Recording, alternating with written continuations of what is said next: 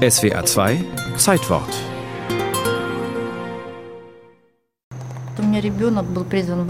Mein Sohn wurde einberufen. Jetzt liegt er in St. Petersburg im Krankenhaus.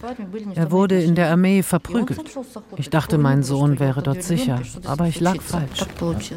Misshandelte Söhne, verzweifelte Mütter. Viele russische Familien berichten von Grausamkeiten gegenüber Wehrpflichtigen. Demütigende, oft brutale Rituale gelten in vielen Armeen als eine Art Folklore. In Russland aber etablierte sich nach dem Ende der Sowjetunion geradezu ein System der Quälerei, sagt die langjährige ARD-Russland-Korrespondentin Carla Engelhardt weil es an ausgebildeten Personal fehlt. So kommt der Bodensatz der Gesellschaft in die Armee, auch in die Führungsriegen. Zum anderen, weil Alkohol eine große Rolle spielt und die Armee chronisch unterbezahlt ist. Chronisch unterbezahlt findet dann den Ausdruck darin, dass gerade in den Führungsriegen Soldaten als Sklaven angesehen werden.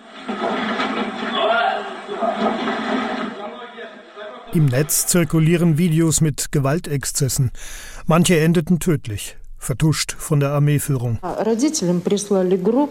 Andrei wurde erhängt. Den Eltern schickten sie den Sarg von der Nordflotte zu. Er habe sich selbst umgebracht. Wir haben den Sarg untersucht und ein unabhängiges Gutachten anfertigen lassen. Und vor Schreck gaben sie zu, dass drei Kameraden ihn erhängt haben. Und sie gaben zu, dass mit sieben anderen das Gleiche passiert ist. Ella Poljakova kämpft seit mehr als 30 Jahren gegen die Gewalt hinter Kasernenmauern. Am 10. November 1991 hat sie gemeinsam mit neun weiteren Bürgerrechtlerinnen offiziell die Soldatenmütter von St. Petersburg gegründet und zahlreiche Menschenrechtsverletzungen aufgedeckt. Zum Ärger der Führung der Armee, aus der sonst wenig nach außen dringt. Mich hat der Major geschlagen. Aber der Zugführer hat nicht nur mich geschlagen, sondern auch meine Kameraden, immer nur wegen Kleinigkeiten. Ich habe zwei Söhne, aber sie haben diese Dinge nicht erlebt. Dennoch habe ich das allgemeine Verständnis gehabt, dass jemand etwas für diese jungen Menschen im Rekrutenalter tun muss, denn das hat keiner gemacht. Heute gibt es in ganz Russland Büros der Soldatenmütter. Insgesamt 200 Anlaufstellen für Familien, deren Söhne als Rekruten misshandelt wurden oder verschwunden sind. Ich persönlich bin gegen jede Armee. Der Mensch hat das Recht, nicht zu dienen. Wenn aber nun ein Mensch unbedingt zum Militär möchte, dann muss man ihm das ermöglichen. Aber nur zum Schutz vom Leben. Unsere Armee dagegen ist zum Gegenteil erzogen. Leben zu nehmen. Im ersten Tschetschenienkrieg versuchten die Soldatenmütter, ihre Söhne buchstäblich vom Schlachtfeld zu holen.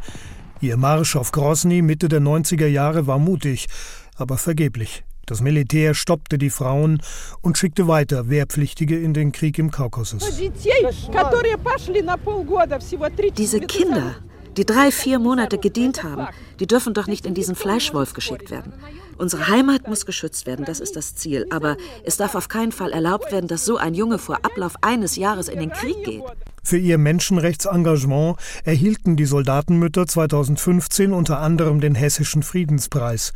Die russische Regierung und das Militär aber diffamieren sie als ausländische Agenten.